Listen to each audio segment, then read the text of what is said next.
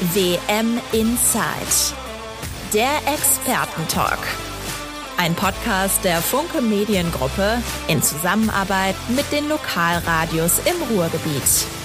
Hallo und herzlich willkommen zur zweiten Folge WM Inside und damit auch direkt zur zweiten Vorgucker-Episode unseres neuen Formats. Wir versorgen euch in den ersten drei Ausgaben mit allen Informationen, die ihr rund um die Weltmeisterschaft wissen müsst.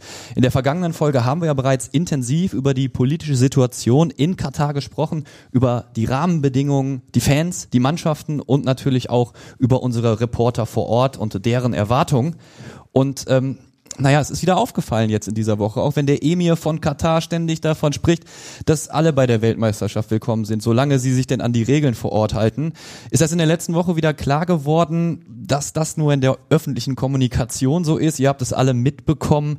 WM-Botschafter Kali Zalman bezeichnet Homosexualität im ZDF-Interview als Zitat geistigen Schaden. Das ist für mich so wie soll ich bezeichnen, Tropfen der Ehrlichkeit, der in dieser Situation durch diesen PR-Staudamm wieder gebrochen ist. Und ja, die Schleusen wurden schnell wieder dicht gemacht. Das äh, Interview wurde abgebrochen. Es passt aber, wie ich finde, ziemlich gut in das Bild, das wir bereits in der vergangenen Folge gezeichnet haben. Ähm, hört in diese Folge gerne noch mal rein. Ähm, da war Fußballfunktionär und Katar-Kritiker Andreas Rettich zu Gast und ähm, diesen Auftakt, den, der hat mir persönlich sehr gut gefallen. Das darf ich sagen, weil ich da nicht als Host war. Es ist also nicht Selbstbeweihräucherung. Der Kollege Timo Düngen hat die Folge moderiert und ähm, die könnt ihr euch sehr gerne nochmal anhören. Heute wird's auf jeden Fall eine Ecke sportlicher und äh, ja auch richtig schön historisch. Kann ich schon mal vorgreifen. Wir schauen sportlich kurz auf den WM-Kader der DFB 11. Der ist von Hansi Flick bekannt gegeben worden und ähm, wir machen das in aller Kürze der Zeit, schauen da einmal drauf. Und ähm, ja, eine schöne Geschichtsstunde können wir letztendlich heute machen, weil Funke Sportchef äh, Peter Müller wieder dabei ist und Hallo. uns mal wieder einen richtig guten Gast organisiert hat. Tag Peter erstmal. Hallo. Und ähm, ich fand, du hast da letzte Woche mit der Vorstellung von Herrn Rettich schon äh, sehr schön gemacht. Das etablieren wir hier jetzt bei äh, WM Inside. Also ja, gerne. the stage is yours. Ja, wir begrüßen ganz herzlich Manuel Neukirchner, den Direktor des Deutschen Fußballmuseums in Dortmund, ein äh, Ruhrgebietsjunge aus Essen, der auch für den DFB tätig war. Im, Im, weitesten Sinne ist das immer noch jetzt, aber in anderer Rolle, in verantwortungsvoller Rolle. Und Manuel Neukirchner ist auch Buchautor. Er hat ein äh, Buch geschrieben, das heißt Deutschland, dein Fußball, eine Kulturgeschichte in 44 Objekten. Da ist er natürlich ein Top-Experte. Und unter diesen Objekten sind natürlich auch viele, die mit Weltmeisterschaften zu tun haben. Und ähm, wenn eine Weltmeisterschaft bevorsteht, ähm, die wir alle da nicht haben wollen, wo sie nun stattfindet und bei der uns ein Stück weit Vorfreude fehlt, äh, wollen wir aber zumindest uns einen Blick zurückgönnen in Zeiten, in denen wir äh, etwas mehr Freude daran hatten. Mhm. Und ähm, ja, auch wenn man Katar ablehnt, muss man ja nicht gleich seine ganze Liebe zum Fußball verlieren. Und ähm, in dieser Folge wollen wir uns deshalb auch mal damit beschäftigen. Herzlich willkommen, Manuel. Ja, vielen Dank, dass ich hier sein darf. Hallo, Herr Neukirchner, ich freue mich auch, dass Sie da sind, obwohl Sie sind ein Junge aus dem Ruhrgebiet. Wir haben gerade hinter der Kamera schon mal kurz gesprochen. Wir zeichnen hier nach wie vor im Pott auf in Essen und wir Pottleute unter uns machen das mit Manuel und Nils. Hervorragend. Ihr kennt euch ja, ja schon, länger. Schon länger. Ihr, ich, ja schon ich muss das dazu sagen, also wär, ich fände es ein bisschen albern, wenn wir uns jetzt hier siezen würden. Wir kennen uns so lange. Ähm, da bleiben wir mal du. Sehr Dann gerne. Machen sehr, wir das sehr so. Schönen Dank, vielen Dank, dass du da bist. Und ähm, heute lohnt sich auch durchaus mal die Videovariante von WM in Zeit, ähm, denn wir haben hier natürlich mehrere Exemplare von Deutschland dein Fußball und äh, eine ausgestellte Variante, das hören jetzt nur die Zuhörer und Zuhörerinnen im Podcast, ist bereits umgefallen. So bleibt sie stehen. Ja, also schaut gerne auch in die Videovariante rein. Ich werde das hier einfach diverse Male gleich ja, nochmal hochhalten, ja, das Buch. Und wundert euch auch nicht, liebe Zuhörer und Zuhörerinnen, wenn wir ähm, im Buch diverse Male auch rumblättern. Wenn ihr es heute so ein bisschen rascheln hört, ähm, schaut, wie gesagt, gerne auch mal als Zuhörer in das Video rein. Link ist wie immer in den Show Notes. Kurzer Schwank noch zu meiner Person. Ich bin Nils Halberscheid, Reporter und Moderator bei Radio Duisburg, mache in der Redaktion in Duisburg viel, was mit dem MSV Duisburg zu tun hat und äh, ja, kommentiere von Zeit zu Zeit dann auch mal ein Spiel der Zebras. Wir haben gerade schon darüber geredet, oder ich habe in meinem Eingangsmonolog besser gesagt, gesagt, ähm, dass es wieder etwas gab, was man an dieser WM kritisieren kann. Das gibt's grundsätzlich, aber jetzt nun mal wieder was Aktuelles. Homosexualität, ein geistiger Schaden sagt der WM-Botschafter in Katar im Interview mit dem ZDF. Deshalb meine Eingangsfrage, Manuel, bevor wir über den Kader gleich und, ihr, und, und dein Buch reden, mit welchen Gefühlen schaust du nach Katar, wenn du solche Sachen auch wieder hörst? Traust du dich da schon, dich auf die anstehenden Spiele überhaupt zu freuen? Das ist natürlich ein Thema, was uns alle beschäftigt irgendwo. Ja, wir sind hin und her gerissen. Ähm, es stand ja auch neulich mal in den Funke-Medien in Bezug auf das Deutsche Fußballmuseum. Das fand ich sehr, sehr gut formuliert. Wir müssen einen Spagat darlegen zwischen Vorfreude und Nachdenklichkeit. Aber das ist genau unsere Aufgabe. Ähm, wir ähm, sind ähm, der einzige dauerhafte öffentliche Ort für Fußballkultur in Deutschland, die sich natürlich, der sich natürlich mit, mit Fußballgeschichte beschäftigt. Da kann ich das Fußball jetzt, den Fußball nicht gänzlich ausblenden. Aber natürlich, und das ist unser Auftrag, weil wir Fußball auch äh, Kultur politisch und gesellschaftlich äh, betrachten, dass man sich mit diesen ganzen, mit diesem Wahnsinn, muss man ja schon sagen, auch auseinandersetzen. Und das betrübt mich total als, als, als Fußballfan, dass wir eine Weltmeisterschaft äh, äh, kurz bevorstehen haben und dass diese Vorfreude nicht aufkommen kann, ja. weil wir ähm, so viele gesellschaftliche Themen haben, die einfach fassungslos machen, auch mhm. heute noch. Ähm, aber ich sage auch immer in einem Museum, wir können nicht die, uns die Fußballwelt äh, so wünschen ähm, oder darstellen, wie wir sie uns wünschen, sondern wir müssen sie so darstellen, wie sie ist. Ähm, und dazu gehört es eben, sich sehr äh, kontrovers mit dieser Fußballweltmeisterschaft sich auseinanderzusetzen. Aber die Lösung kann auch nicht sein, einfach wegzugucken. Da passiert halt nun mal Fußballgeschichte, ob man das jetzt befürwortet oder nicht. Habt ihr euch und in die Fußballgeschichte wird diese Weltmeisterschaft eingehen. Also das ja. ist schon mal, ja. Ja. Äh, bevor der erste Ball gerollt ist. Ohne ohne ohne Zweifel. Habt ihr euch im Fußballmuseum äh, diese die Frage nach dem Spagat, wie der moralisch zu bewältigen ist, auch gefreut. Auf der einen Seite natürlich Diskussionsrunden, äh, Katar kritisch betrachten, dann werden aber auch Spiele gezeigt. Wie seid ihr diese Fragen im Vorfeld durchgegangen? Wir haben uns natürlich total lange damit beschäftigt und gefragt, wie machen wir das? Äh, ähm, wichtig war mir persönlich auch als Direktor, dass wir wirklich drei ganz interessante Veranstaltungen im Vorfeld äh, ins Programm geholt haben. Äh, bei der einen Veranstaltung haben wir uns mit der Ultraszene in der arabischen Welt auseinandergesetzt. Welche Freiheiten gibt es auch für die Fans? Das ist ja auch ein sehr, sehr schöner Spiegel für alle gesellschaftlichen Fragen. Dann hatten wir äh, den DFB-Präsidenten mit Amnesty International bei mhm. uns im Deutschen Fußballmuseum direkt nach der Katar-Reise des Präsidenten, auch mit der Innenministerin. Ähm, also das war hochinteressant und, und sehr kontrovers. Äh, und ich fand auch toll, dass Bernd Neuendorf diese, diese Diskussion annimmt, ja, dass er äh, äh, auch äh, sehr offen und ehrlich mit diesem Thema umgeht. Und dann werden wir noch eine Veranstaltung haben mit der Friedrich-Ebert-Stiftung. Also wir beschäftigen uns mit dem Thema Menschenrechte, mit der schwierigen Situation der Arbeitsmigrantinnen und Migranten, äh, mit der ähm, ganz schwierigen Menschenrechtssituation, ähm, mit, mit äh, der Verfolgung und Diskriminierung von äh, Minderheiten, von sexuellen Minderheiten. Ähm, so, das, das ist ein Thema ja. und, und das muss in einem Fußballmuseum, so wie wir uns das auch auf die Fahne geschrieben haben, auch ein Thema sein. Aber wenn der Ball dann rollt äh, am 20. November, dann äh, beschäftigen wir uns auch mit dem Fußball. Mhm. Und ich glaube, das, das ähm, hat auch mit, mit Respekt zu tun, auch vor den Spielern, die, die da äh, äh, manche, ist, für manche sollte es der Höhepunkt in der Karriere sein, ja. eine Weltmeisterschaft zu spielen. Ähm, und das gehört natürlich dann für uns als Sportmuseum auch dazu. Ich würde gerne einmal kurz reingrätschen. Ähm, der Name Bernd Neuendorf ist gefallen. Du hast den äh, DFB-Präsidenten jetzt erlebt bei dir in deinem Haus, Manuel. Äh, würdest du sagen, äh, die Stimme, die er jetzt erhebt, ist kräftig genug? Würdest du sagen, der DFB tut genug, um, äh, um auf die Missstände hinzuweisen? Oder ist es eher so, dass die Schwierigkeit darin besteht, dass auch der Präsident äh, dieses riesigen Verbandes ähm, taktieren muss und seine Rolle bei der FIFA natürlich oder die Rolle der Deutschen bei der FIFA immer im Hinterkopf haben muss, äh, wenn man weiß, dass Infantino und Katar äh, eine Seele sind? Beides natürlich. Also ähm, Bernd Neuendorf ist jetzt noch nicht so lange dabei. Die, die Vergabe hat vor zwölf Jahren stattgefunden. Das muss man sich ja auch mal wieder mal ins Gedächtnis rufen.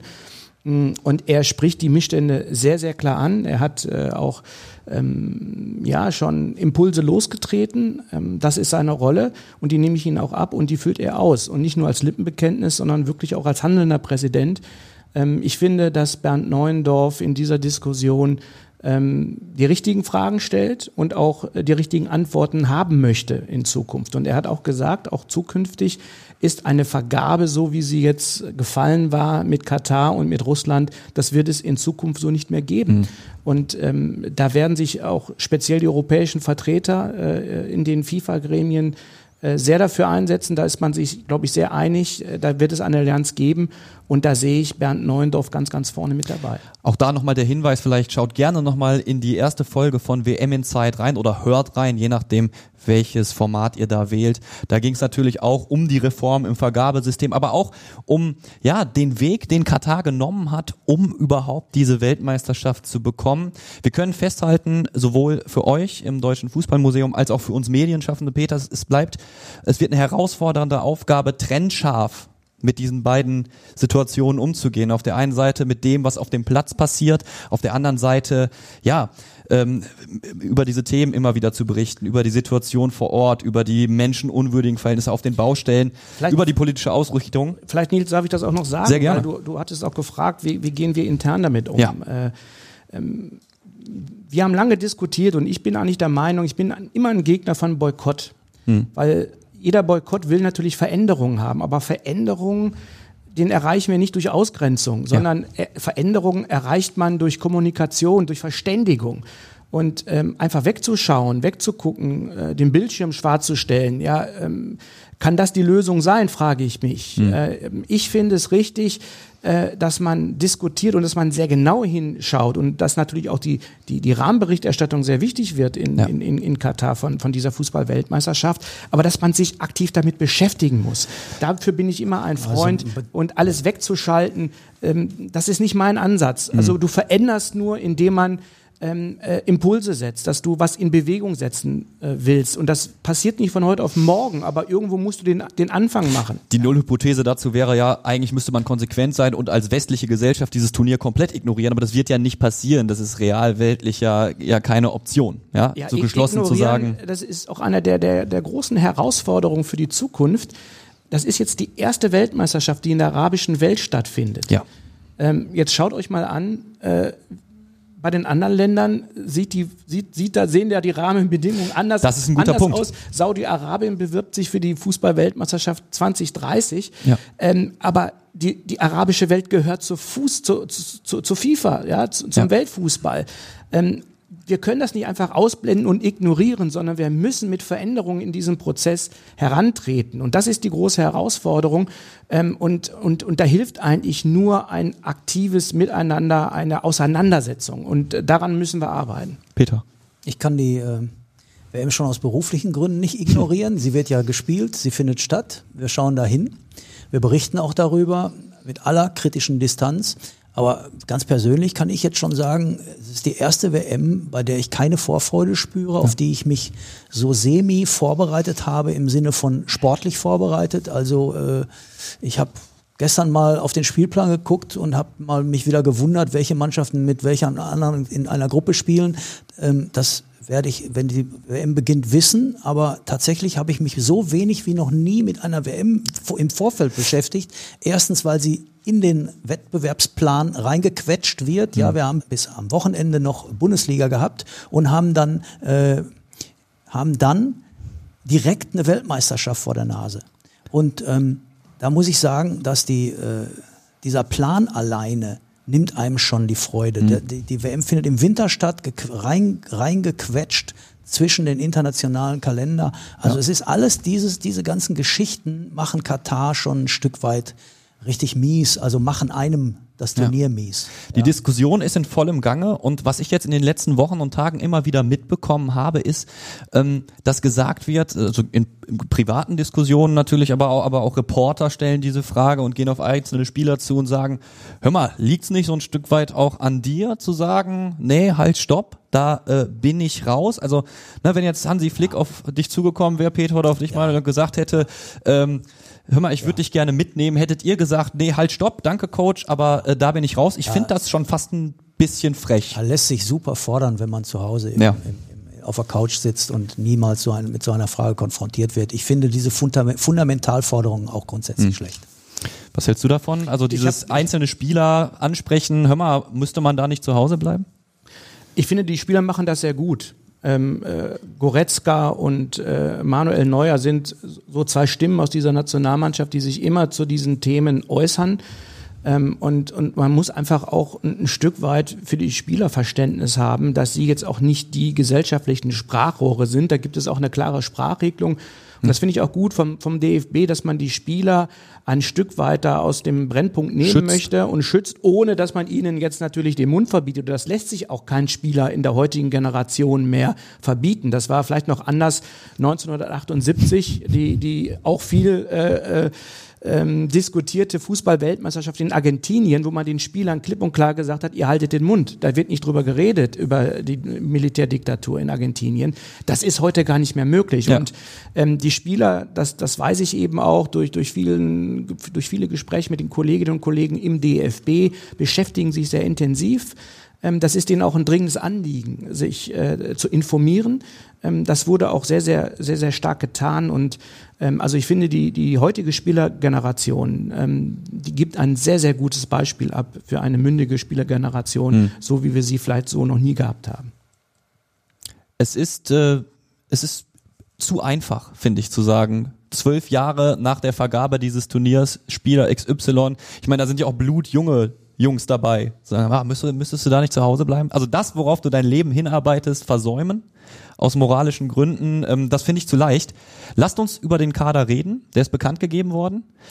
Ähm, in aller Kürze, gibt es für euch große Überraschungen in diesem Kader für die WM in Katar? Wenn du mich zuerst fragst, ich ähm, finde, Mats Hummels hätte es verdient gehabt nach den Leistungen. Ähm, ich bin, ich finde es schon ein bisschen überraschend, dass Amel Bella Kotschap dabei ist und Mats Hummels nicht. Äh, Hansi Flick setzt da auf den Jüngeren. Ähm, Mario Götze konnte man ahnen, ist sicherlich auch verdient. Yusufa Mokoko, Ja. finde ich, hat sich so aufgedrängt, dass es, äh, dass es Pflicht ist, dass er äh, nominiert wurde, Ja. denn man braucht einen, einen solchen Spieler im Aufgebot, der fehlt sonst. Und äh, Niklas Füllkrug hat halt nachgewiesen, dass er weiß, wo das Tor steht, obwohl man ehrlich sein muss. Wenn man also mal auf das Aufgebot der Franzosen schaut, wen die da so vorne alles rumlaufen haben, da reden wir über Mbappé, wir reden über Benzema, wir reden über Griezmann, wir reden über den Leipziger Kunku. Und so einige mehr, Koman haben sie noch und und und.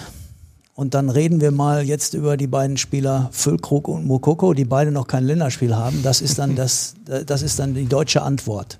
Ja, so darf man es aber auch nicht sehen, Peter. Äh, wir haben ja äh, herausragende Offensivspieler, das muss man wirklich sagen. Ich bin ein großer Fan, ähm, in dem Fall auch äh, von dem Bayern-Spieler, von Sané, äh, von Gnabry außen. Wir haben den alten Fuchs Thomas Müller, wir haben äh, äh, Havertz. Also das sind auch schon überragende Spieler. Aber kein Mittelstürmer weit ja, und breit. das stimmt. Wir haben keinen Stoßstürmer. Wir beide sind ja noch aus einer Generation, wo wir diese Stürmer noch äh, leibhaftig vor Augen haben mit Klaus Fischer, Horst Rubesch. Wie hießen diese äh, Mittelstürmer, diese klassischen Nummer 9, äh, wie hießen sie alle? Ähm, das ist jetzt eine andere Situation. Ähm, aber ähm, mir macht, wenn er so der defensivere Bereich schon Sorgen, Ja, als jetzt äh, die offensive Abteilung. Und du darfst auch nicht vergessen, du hast gerade Frankreich angesprochen, äh, die haben zwar eine überragende Offensivabteilung, aber die Abdeckung hinten, die Absicherung, äh, die fällt ver verletzungsbedingt aus. Also jeder, glaube ich, hat in dieser Phase, du hast es auch angesprochen, eine, eine Weltmeisterschaft mitten in der Saison, ja, kurz Ja. vor der Winterpause, da hat jeder seine Probleme und äh, sicherlich auch die Franzosen. Ihr seid Teaser-Götter sozusagen. Ihr habt ja jetzt schon auf die nächste Folge WM Inside geteased, die auch in dieser Woche noch erscheinen wird. Da geht's dann darum, die großen Konkurrenten äh, in diesem Turnier zu analysieren.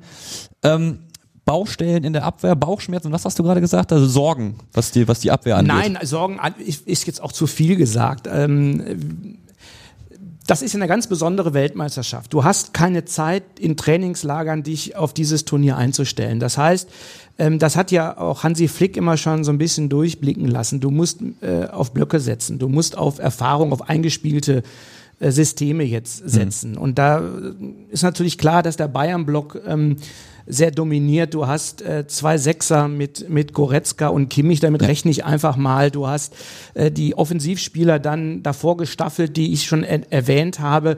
Ähm, das sieht natürlich in der Abwehr jetzt ein bisschen anders aus. Äh, da mit, mit Rüdiger, ich denke, der wird gesetzt sein. Manuel ja. Neuer wird gesetzt sein. Ähm, ich bin gespannt, äh, die, die Außenposition, wie er da äh, taktieren wird, wer der zweite äh, Mandecker sein wird. Ich persönlich. Äh, oh, Mandecker. Dafür hat uns äh, äh Nein, Mandecker, Jürgen Klopp mal furchtbar beschimpft, als ein Journalist, als ein Journalist das Wort bei einer Pressekonferenz äh, äh benutzt hat. Mandecker gibt zum Glück, es auch nicht. Zum Glück war ich es nicht. Also, aber Manuel, du hast natürlich recht. Zu unserer Zeit war das noch der Vorstopper, der den Satz hörte und wenn, der, und wenn der Mittelstürmer, so der, der, früher war das so, dass der, der Vorstopper den Satz hörte und wenn der Mittelstürmer zur Toilette geht, gehst du mit. da so, wir, das war, das war ein Manndecker. Da hatten wir aber auch noch einen Rolf Rüssmann und einen ja. Karl-Heinz Förster. Natürlich, du ja. hast vollkommen recht. Ja. Innenverteidiger, ja. die beiden Innenspielenden, das ist die, die, die richtige Bezeichnung. Ähm, ich bin ein Freund von Ginter. Ich bin gespannt jetzt, wo Mats Hummels nicht dabei ist. Was man aber auch sehr, sehr gut sehen kann, finde ich, äh, an dieser Nominierung, ähm, das ist ein Fingerzeig auf die Zukunft. Wir mhm. haben 2024 Absolut. vor uns und ähm, äh, da beginnt auch die Vorfreude für mich. Wenn der letzte Ball gespielt ist in Katar, dann haben wir 2024 vor der Brust. Und ähm, das, äh, ja, das ist auch schon so, so, so ein gewisser Blick und Fingerzeig auch für die, für die Zukunft. Und was ich auch äh, nachvollziehen kann, du kannst dir in einer solchen Situation auch nur erlauben, absolut fitte Spieler mitzunehmen. Mhm. Wird ein, ein toller Spieler, hoffentlich für 2024, ja. völlig verständlich, dass er jetzt nicht kommt. Auch Großens äh, verletzungsbedingt, äh, Reus, wirklich tragisch, ähm, äh, ja. der nicht körperlich fit sein wird. Ja. Ähm, also insofern finde ich, die Überraschungen hm, würde ich jetzt nicht so empfinden. Ich finde das alles schon sehr plausibel. Mats Hummels ist natürlich jetzt so eine Entscheidung gewesen, wo er sich dann klar mit Blick auf die Zukunft für die entschieden, Zukunft entschieden, entschieden, hat.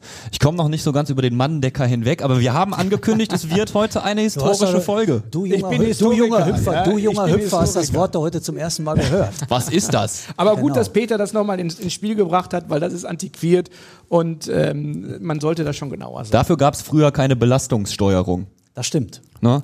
Und noch so vieles andere. Sollen wir darüber reden, wie wir diesen Kader einschätzen? Ist schwierig vorab, ist gemein, aber äh, wir sollten es zumindest versuchen. Ja, äh, ist ein, ist ein Lotteriespiel. Mhm. Ich würde sie gerne mal spielen sehen und äh, wir wissen ja, dass einige Spiele in den vergangenen Monaten, also seit Hansi Flick eigentlich das Amt übernommen hat von, von Jogi Löw hat sich ja einiges gebessert. Es gab ja auch eine Siegesserie, ja. allerdings gegen Gegner, äh, wo man auch sagen musste, die musste man eigentlich auch schlagen als deutsche Nationalmannschaft. Ich möchte sie tatsächlich mal sehen bei der Weltmeisterschaft haben gegen, wir, gegen haben Mannschaften. Haben wir ein Phrasenschwein, haben wir ein schon, ja, aber schon in der. Schon, aber ja. äh, noch nicht äh, physisch, noch nicht physisch. Sonst würde ich von der, Turn ja, okay, von der okay. Turniermannschaft jetzt sprechen. Ja, genau. Aber, aber tatsächlich finde ich also schon gegen Spanien. Da möchte ich sie mal sehen. Da finde ich, da, das ist ein, ein schöner Gradmesser gleich in der Vorrunde. Und dann muss man halt schauen. Ich, auf Anhieb würde ich sagen, gibt es schon noch ein paar Mannschaften zunächst mal auf dem Papier, die stärker einzuschätzen sind als die Deutschen. Aber Manuel hat natürlich recht. Traditionell war Deutschland immer eine Turniermannschaft. Das hat in den letzten Jahren nicht mehr hingehauen. Das hat in den letzten Jahren definitiv nicht mehr hingehauen, muss man sagen. Gibt ein Buch 2018, ja. 2018 und 2021 war nicht äh, von einer Turniermannschaft, konnte da nicht der, die Rede sein. Aber das heißt ja nichts. Es war ja auch früher nicht in, je, in jedem Jahr gleich. Also ähm, es ist schon denkbar, dass die Deutschen weit kommen können. Ich möchte nur warnen davor, alle Blicke auf Spanien zu richten. Mhm. Äh, für mich wird das allerwichtigste Spiel Japan werden, das Eröffnungsspiel, weil ähm, wenn du da schlecht startest, dann stehst du so brutal unter Druck. Und wenn du mit den Spielern von 2014 sprichst, die sagen dir alle, das entscheidende Spiel, das wichtigste Spiel, das war gegen Algerien. Jeder sagt Algerien, ja, was ist Algerien? Ähm, die richtig unbequem gespielt haben. Und äh, da, da, da steht die Mannschaft direkt wahnsinnig unter Druck. Und weil sie jeder weiß, du musst dir gegen Japan eigentlich die, äh, die, die, die Grundvoraussetzungen schaffen, um dann gegen Spanien ja. relativ entspannt ins Spiel zu gehen. Äh, und wenn das dann schief geht, oh, dann, dann haben wir einen heißen Ritt vor uns. Deswegen denke ich, wenn wir Japan äh, erstmal gut nehmen, dann ähm, eins nach dem anderen wird Herberger, Sepp Herberger, der Altbundestrainer, gesagt, äh, ähm, ein, ein, ein Schritt nach dem anderen. Du hast nicht viel Zeit, um in dieses Turnier zu finden. Dementsprechend ist der Start natürlich wichtig. Ja. Merkt ihr was, wenn wir über den Fußball an sich reden? Merkt ihr, dass da sowas wie Spaß aufkommt? Ja, das, den, den lasse ich mir ja nicht nehmen. Also das ist ja, ich habe da habe da eine ganz klare Meinung. Also äh, es ist ganz furchtbar, was im Fußball passiert. Es ist ganz schrecklich, dass solche Entscheidungen gefällt werden aus, aus finanziellen Gründen und ja. machtpolitischen Gründen, eine Weltmeisterschaft nach Katar zu vergeben. Aber äh, der Fußball als solcher, ja, äh, den kann man mir nicht kaputt machen. Damit nicht. Damit nicht. Die Zuschauer, Zuschauerinnen werden sehen, ich äh, habe dein Buch in die Hand genommen. Wir haben ein paar Exemplare hier liegen. Deutschland, dein Fußball. Und es ist so, wir äh, spekulieren hier so ein bisschen über Chancen und Perspektiven, schauen uns den Kader an und äh, wir merken dabei, dass das ist, was uns Freude bereitet, dass das das ist, was toll ist. Ähm, und ich denke dann zwangsläufig natürlich auch immer an das, was man schon so im Rahmen von großen Turnieren erlebt hat. Wie viele Emotionen dabei, wie viel, wie viel, viel äh, Spaß dabei war.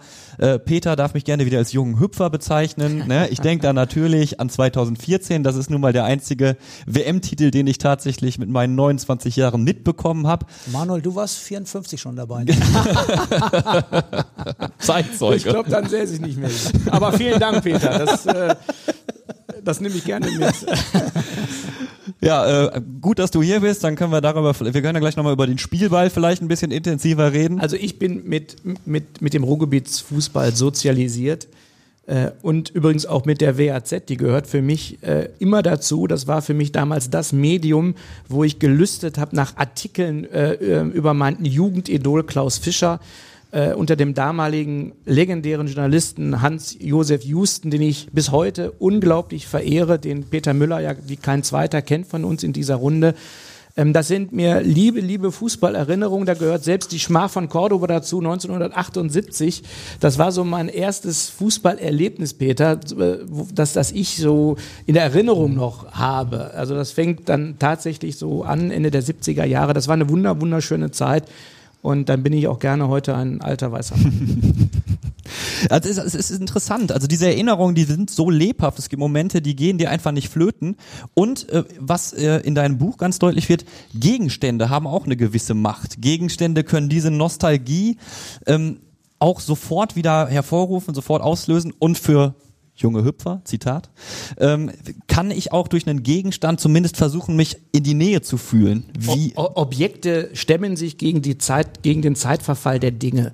Das ist so, dass, dass, dass dieses auratische Erleben von, von Exponaten, die Teil der Geschichte waren, ob das jetzt im Fußball, in der Politik, in überall, in allen Lebensbereichen waren, die haben eine Ausstrahlung, ähm, wenn man dann davor steht und die in, in Augenschein nimmt, das macht einen das macht etwas mit einem. Und äh, gerade diese Exponate, die ich auch für dieses Buch ausgewählt habe, zum Beispiel der Ball von 1954, ähm, das, ähm, ja, das ähm, hat schon eine gewisse Relevanz. Ich ja. finde, das hat was Heiliges, wenn man den Fußball liebt und vor diesem Ball von 54 steht äh, im Museum, dann hat man also schon, dann, dann kommen so viele Gedanken auf. Das ist ja eine Zeit, die wir alle nicht erlebt haben, die wir alle im Nachhinein mitbekommen haben, mit dem man sich beschäftigt hat. Wenn man sich für Fußball interessiert, muss man wissen, was damals passiert ist. Und wenn man dann so ein, ein, ein Exponat da sieht und so ja. einen Ball und wie der aussah, ist ja auch sensationell mit diesen Nähten und diesen Schwülsten. Man fragt sich ja, wie, wie war das möglich, da mit Fußball zu spielen? Gold, also ja, es ist unglaublich. Diese, Gold, gelbe Farbe. Ja, und diese, dieses Ausgestülpte, ja, ja, ja. also man fragt sich, wie der überhaupt gerollt ist, aber es ist sensationell. Also ich habe da äh, große Freude dran, ähm, wenn man wenn man also als Junge selbst noch Fußball gespielt hat mit Bällen, äh, die die im, im Winter, wenn sie in die Patsche fielen, äh, verschwunden waren. Schwer, nee, die wurden die wurden schwer wie eine wie eine Kanonenkugel und der nächste Kopfball war sehr schmerzhaft. Also die saugten sich auf mit Wasser und so und die, diese Nähte ließen das alles durch. Und wenn man dann heute diese perfekt gestylten Bälle aus dem Labor sieht, die also so so gemacht sind, aus dass die flattern, dass die flattern, wenn Freistoß geschossen wird, dass sie dem Torwart das Leben schwer machen. Das ist berechnet worden. Und das ist ja. also eigentlich eine sensationelle Geschichte, wenn man dann also das vergleicht mit welchem, mit welchem Ball Fritz Walter und Helmut Rahn Weltmeister werden konnten. Wahnsinn. Du hast schon im Buch von Manuel gestöbert, du hast dir so ein paar Exponate rausgesucht, ja. ähm, über die wir heute gerne reden wollen. Und wir sind ja schon im Prinzip dabei. Wir sind beim Endspielball von 54, wir sind bei der Beschaffenheit des Balles. Ähm, und es gibt noch so viele, so viele interessante historische Objekte mehr. Ich würde gerne mit Manuel über 1966 reden und zwar als kürzlich Uwe Seeler starb und ganz Fußball Deutschland traurig war, da kam, haben wir in der Zeitung das Foto veröffentlicht, wie er nach dem WM-Finale 1966 mit herunterhängendem Kopf vom Rasen geht. Und ähm, es war ja damals so, dass dieses Verhalten der Deutschen nach diesem berühmten Wembley-Tor, das beim Videoassistenten heutzutage nicht mehr fallen würde, ähm, gehe ich mal von aus. Das sagst Und, du, das sagen ja, die Engländer ja, anders. Ja, genau. Aber je, jedenfalls ist es so, dass, dass, dass da wir Leserbriefe bekommen haben und auch Anrufe bekommen haben, das sei nicht ähm, nach dem Spiel aufgenommen worden, sondern das müsste man doch als Reporter wissen, es sei in der Halbzeit passiert. Und da kann uns Manuel aufklären, da weiß er mehr. Vor ein paar Jahren habt ihr da mal, seid ihr da mal nach der Sache nachgegangen. Ja, das ist auch in dem Buch, wie gesagt, sehr beschrieben. Ähm, noch ein Wort zu dem Buch insgesamt. Also ich beschreibe hier eine Kulturgeschichte von dem Beginn des Fußballs 1890 rum bis in die Gegenwart. Ich behandle also jede, jedes Jahrzehnt äh, auf, aufstrebend äh, mit, mit, mit ein, zwei tollen Exponaten. Also es gibt auch einen zeitlichen ähm, Querschnitt durch die, durch die, durch die Fußball- und Gesellschaftsgeschichte mhm. auch. Und dieses Sportfoto des Jahrhunderts, das ist ja zum Sportfoto des Jahrhunderts gewählt, das, was Peter angesprochen hat, band diesen einen Moment der Niederlage in diesem ikonografischen Foto, das der Verlegersohn Axel Springer Junior, der sich mit Pseudonym Sven Simon nannte, aufgenommen hatte. Und diese Verwirrung um dieses Bild kam auch deshalb zustande, weil Uwe Seeler selber ähm, irgendwann mal gesagt hat, er wäre er wär sich gar nicht sicher, ob dieses Bild, das ihn zeigt mit hängendem Kopf, als er vom, vom Platz ging, ob das nicht möglicherweise schon in der Halbzeit aufgenommen worden ist. Zumal da eine Kapelle hinten drauf ist und da hieß es immer, die, die war doch nicht nach dem Spiel auf dem Platz. Hm. Hieß es die war, das, die hat die, die, die Hymne für den Sieger gespielt damals. Das ist dann aber auch ein bisschen untergegangen, weil natürlich äh, Queen Elizabeth äh, die, die Ehrung vorgenommen hat. Und wir haben gesagt, komm, lass uns jetzt mal ähm, Klarheit schaffen. Und wir sind in das Archiv von der Fotoagentur Sven Simon gegangen mhm. und haben nach den Kontaktstreifen gesucht. Und wir haben tatsächlich diesen Kontaktstreifen von Sven Simon gefunden. Und ähm, da ist das ganze Narrativ von diesem Sportfoto des Jahrhunderts nachzuempfinden. Viele haben ja auch gesagt, der bückt sich nur, weil seine Schnürsenkel hm. locker waren. Und du kannst an der Bildfolge wunderbar sehen, dass er sich gebückt hat. Ja, das ist auch nicht zur medialen Verbreitung angeboten worden, das Foto. Aber da fasst er sich an den Stutzen. Da sagte Uwe Seeler, als ich ihm die Bilder gezeigt habe und diesen Kontaktbogen, ja, das ist so ein Verweilen gewesen so ein kurzes Innehalten. Und dann kommt hoch und man sieht ja auf dem Sportfoto des Jahrhunderts das Gesicht nicht von Sepp, äh, von Uwe Seeler. Und in diesem, in dieser Bilderreihenfolge sieht man es aber. Und das, das sagt alles, dieses erschütternde, dieses niedergeschlagene Gesicht.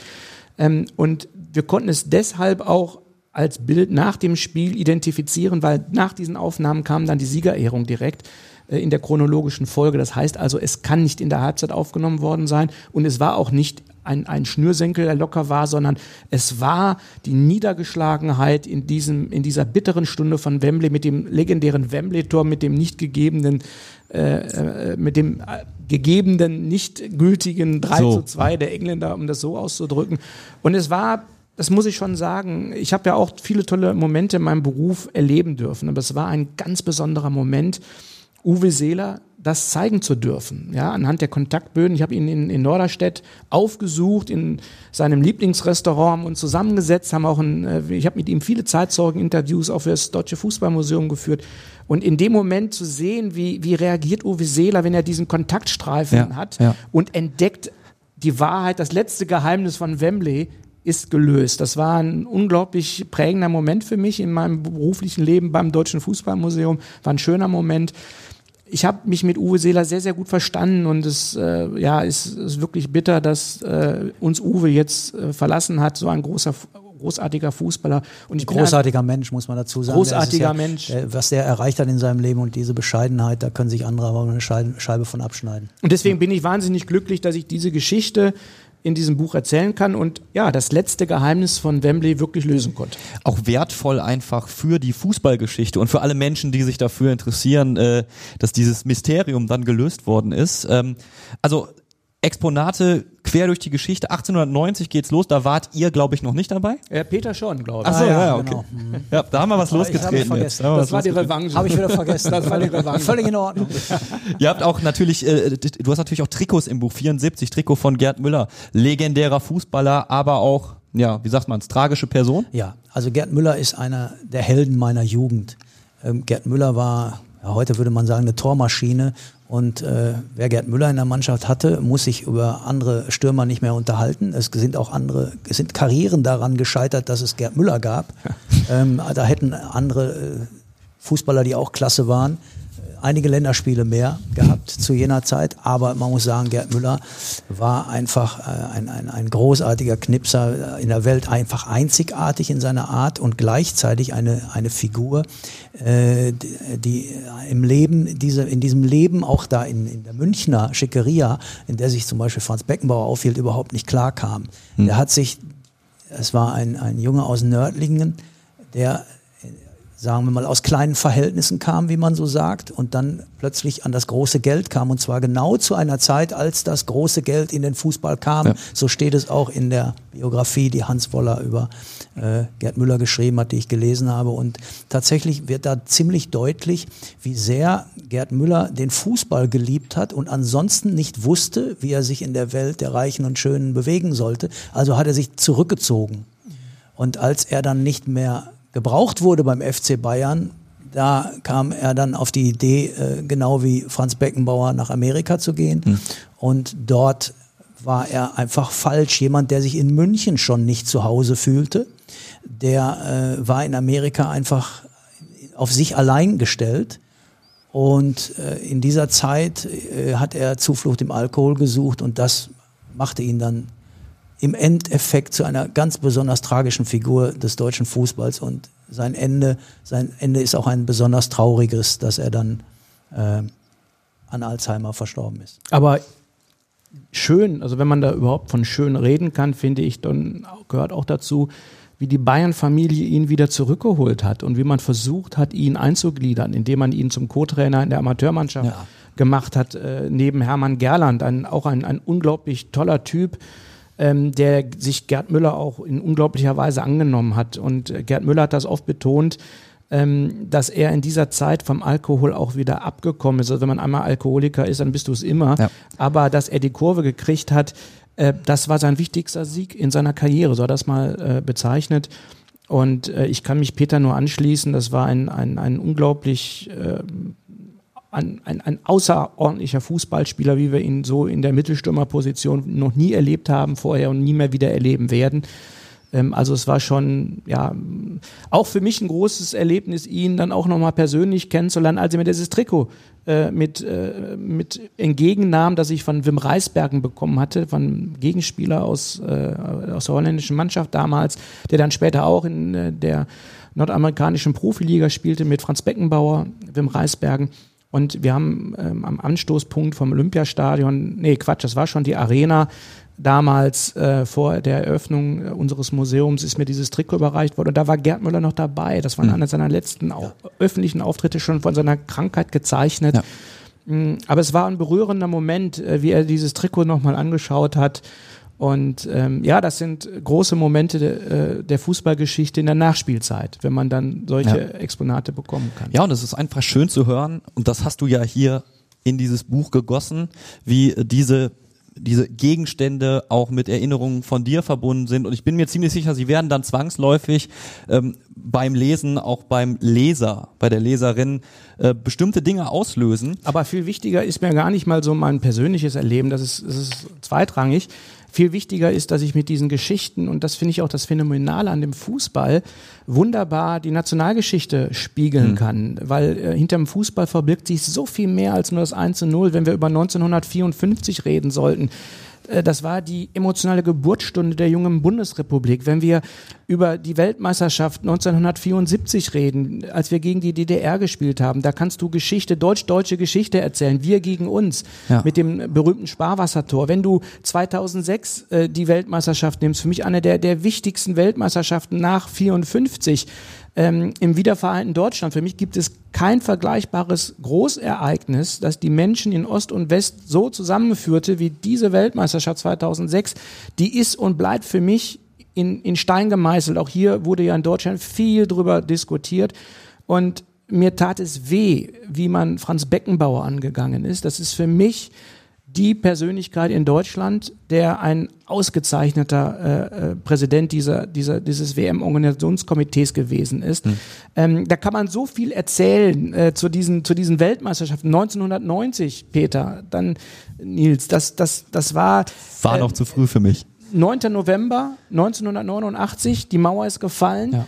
Am 3. Oktober 90 äh, die deutsche Einheit vollzogen und am 8. Juli dazwischen wurden wir Weltmeister, ja, äh, auch in diesem Einigungsprozess. Ja. Also du kannst, und das habe ich versucht in diesem Buch eben auch zu schreiben, aber genauso Emanzipationsgeschichte anhand des Frauenfußballs, du kannst ganz viel Nationalgeschichte über den Fußball ähm, vermitteln. Und das tun wir im Deutschen Fußballmuseum mit vielen Muse museumspädagogischen Angeboten für Schülerinnen und Schüler, aber eben auch auf diese Art und Weise, um Deutschland zu erklären. Steckt halt mehr drin als Titel, Ergebnisse. Aber auch, aber auch. Als Schwelgen darf man auch. Und äh, wir haben natürlich auch einen gemeinsamen äh, Freund Klaus Fischer, der hier in der Region in Nordrhein-Westfalen im, im, Ruhrgebiet natürlich besonders bekannt ist, der Mittelstürmer von Schalke 04. Da darf man dann auch mal schwelgen, wenn man über sein Jahrhunderttor spricht. Lasst uns vielleicht zum Abschluss dieser Folge nochmal schwelgen. Lasst uns vielleicht über 2014 nochmal reden. Äh, auch da ein Exponat im Buch, ähm, ein äh, der, ja, der Schuh ist ja nicht magisch an sich, der Spieler ja wohl eher, aber äh, der Schuh von Mario Götze.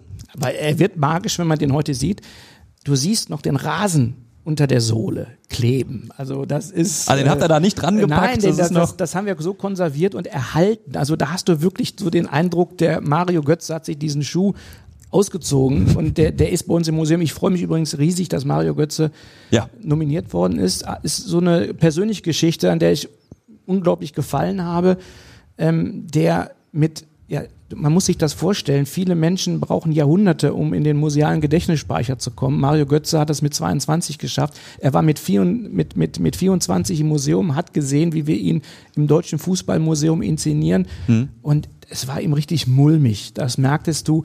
Und das zeigt natürlich auch, welche Last auf so einem jungen Spieler. Ja, äh, er war auch sehr früh sehr groß und ich ja. habe ihn mit 18 Jahren spielen sehen und war der festen Überzeugung, das ist ein kommender Weltstar. Mhm. Ist er ein Weltstar geworden? Nein, ich würde sagen, das ist er nicht. Er hatte einen ganz großen Augenblick für sich im Weltfußball ja. und danach hat er seine Schwierigkeiten gehabt, auch gesundheitlicher Art.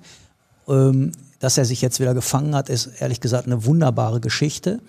Aber tatsächlich ist Mario Götze nicht den Weg gegangen, den man ihm äh, zugetraut hätte. Dennoch. Aber er ist natürlich durch dieses, durch diesen einen Moment äh, bleibt er auf ewig in, in, in der deutschen Fußballgeschichte. Und dann den Schuh da im Museum mit dem Rasen dran, das ist einfach großartig sowas. Ne? Ja. Ich kann zu diesem Tor auch eine ganz persönliche Geschichte erzählen. Ähm, das war wieder sensationell. Wir haben äh, in der Redaktion gesessen, ich hatte Spätdienst, logisch, äh, ein Weltmannschaftsfinale. Ähm, da saßen wir äh, in der einen Ecke, war die Onliner, die das ganz schnell aufs Portal bringen mussten. In der anderen Ecke war die Mannschaft, die das, die, die Zeitung herzustellen hatte. Und während ich auf meinen Bildschirm schaute, der direkt über meinem Schreibtisch hing, lief Schürle über links. Und hinten jubelten die Onliner. Nein, Scheiße. Und ich war stinkesauer. Ich war stinkesauer. Die hatten das Zeitvers wir hatten ein zeitversetztes Übertragungssignal um vielleicht 15 Sekunden auf zwei Bildschirmen. Und die wussten schon, dass Götze getroffen hatte. Und als dann das Götze Tor fiel, war mir persönlich die Freude des Moments genommen worden. Als er sagte, mach ihn, wusste ich, er ist schon drin. Also eine furchtbare Geschichte, dieses zeitversetzte Signal. Ich meine, kennt man ja auch, wenn man mal irgendwie bei Weltmeisterschaften äh, bei schönem Wetter in der Nachbarschaft, äh, wo an, eine Reihe weiter jubeln die Leute schon Ja, bei klar. offenem Fenster und, und man sitzt da und wartet drauf, dass ein Tor Ja. fällt. Das ist einfach erschreckend Ich- gewesen. Aber welch ein Moment. Ein Ich- Moment für so ein Buch. Ein Moment für so. Ich habe die Erinnerung auch noch konserviert. Ich, ich, bei mir war es ein bisschen, ein bisschen angenehmer. Ich äh, habe niemanden schreien hören vorher. Wir waren tatsächlich bei uns im Stadtteil ganz kleines Public Viewing äh, in der in der Kirchengemeinde. Ja, also war aber brechend voll. Da waren bestimmt 200 Leute oder was. So voll wird die Kirche sonntags nie. Und ähm, ja, dann fällt dieses Tor, dann nimmt er den Ball mit der Brust an und macht ihn. Ja, und ich habe so eine Ekstase in dem Moment im Fußball noch nicht erlebt. Ich habe das noch nicht erlebt. Da sind, in meiner Erinnerung sind Stühle durch die Gegend geflogen. Wahrscheinlich war es nicht wirklich so. Aber auch, auch das, was dran hing. Ja, ich war in der Duisburger Innenstadt. Die Duisburger Innenstadt ist jetzt nicht dafür bekannt, dass sie super belebt ist. Ja, es war mitten in der Nacht. Es war mitten in der Nacht und die Straßen waren verstopft. Alles war voll. Die Leute standen auf ihren Autos. Ja, das war die, die, die, die größte äh, größer als Karneval, als, als die letzten äh, zehn Jahre Karneval in Duisburg zusammen. Ähm, unglaubliche Emotionen, unglaubliche, unglaubliche Fete. Und das, ist, und das ist das Schöne an dem Fußball. Das merkt man jetzt an unserem Gespräch. Der Fußball ist immer auch eine Begegnung mit dem eigenen Ich. Ja. Wir, wir reden über die 113. Minute von Götze und es macht sofort klack, klack, klack und das Kino geht in einem rattert los und man ist sofort wieder in seiner eigenen Biografie verhaftet. Wo habe ich diesen Moment erlebt? Und wir sprechen jetzt von der jüngeren Fußballgeschichte. Äh, so geht es vielen. Ja. Äh, die Geschichte, die viel, viel weiter zurückliegt. Immer wieder eine Begegnung mit seiner eigenen Biografie. Und ähm, das finde ich auch so wunderbar an diesem, an diesem Fußballsport, ähm, wie er auch dann generationsübergreifend wirken kann, wenn der Großvater und die Großmutter den Enkelkindern erzählt und das Enkelkind hat jetzt gerade einen jüngsten Moment und, und bringt den Großeltern diesen Moment nach. Ja, Das, äh, das erleben wir immer im Deutschen Fußballmuseum. Und ja, das ist eben diese integrative Kraft auch, die von diesem Fußball ausgeht und die im Museum und hoffentlich auch in dem Buch ähm, ja, klar wird. Es ist schon interessant, es ist großartig, äh, wenn wir uns in diesen emotional aufgeladenen Geschichten ähm, verlieren, wenn wir über vergangene Turniere reden. Ähm, ich glaube, wir können erstmal festhalten, wir alle haben Erinnerungen fürs Leben abgespeichert durch diese internationalen Turniere.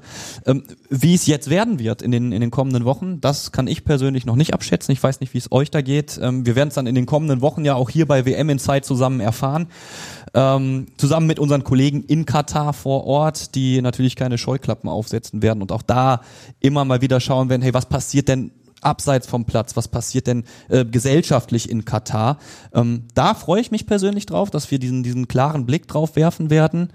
Ähm, es geht ja schon weiter ähm, am Ende der Woche. Ich, wir haben es gerade ja schon angeteased durch euch beide. Ähm, wir schauen nochmal auf die äh, Konkurrenten der äh, deutschen Elf, des deutschen Teams und äh, würden es damit für heute packen. Äh, Manu Neukirchner, danke ich vielmals. Hat Äh, riesen Spaß gemacht. Vielen Dank an euch beide. sehr Ja, gerne. danke schön. Danke auch, dass du Dank Deutschland deinen Fußball mitgebracht hast, dass wir da ein bisschen drin stöbern könnten. Und äh, auch dir, Peter Müller, danke ich vielmals. Sehr gerne. Der Funke Sportchef hat mal wieder einen überragenden Gast organisiert. Das kann gerne so weitergehen. Ähm, und jetzt seid ihr im Prinzip dran, äh, liebe Zuschauer und Zuschauerinnen, liebe Zuhörer und Zuhörerinnen. So haben wir sie auch alle. Leser, Leserinnen haben wir ja nicht hier in dem Format. Ähm, Sagt uns gerne Bescheid, äh, wenn ihr eine Frage habt, wenn ihr Kritik habt, wenn ihr sonstige Bemerkungen habt, äh, schickt uns eine WhatsApp-Sprachnachricht. Wir haben alle Nachrichten von Uli Hoeneß aus der letzten Woche bereits gelöscht, also unsere Mailbox ist wieder frei. Die Nummer findet ihr in den Show Notes und ähm, lasst uns gerne ein Abo da ähm, für WM in Zeit. Das geht, äh, wir haben, sind bei Spotify, wir sind bei Apple, bei allen Podcast-Anbietern, die ihr euch vorstellen könnt. Ein Podcast gibt es auch zu dem zu meinem Buch, das ich mit Werner Hansch gemeinsam gemacht habe, auch dieser Hinweis vielleicht nochmal. So, da geht's jetzt in den Podcast-Charts nämlich direkt wieder nach oben. Vielen Dank, dass ihr dabei wart. Dankeschön. Vielen Dank, dass ihr dabei wart. Und äh, ja, wir sehen uns dann in der nächsten Folge. Bis dann. Tschüss. Tschüss. WM Inside, der Expertentalk. Jetzt kostenlos folgen auf Spotify, Apple Podcasts, Google Podcasts oder in eurer liebsten Podcast-App.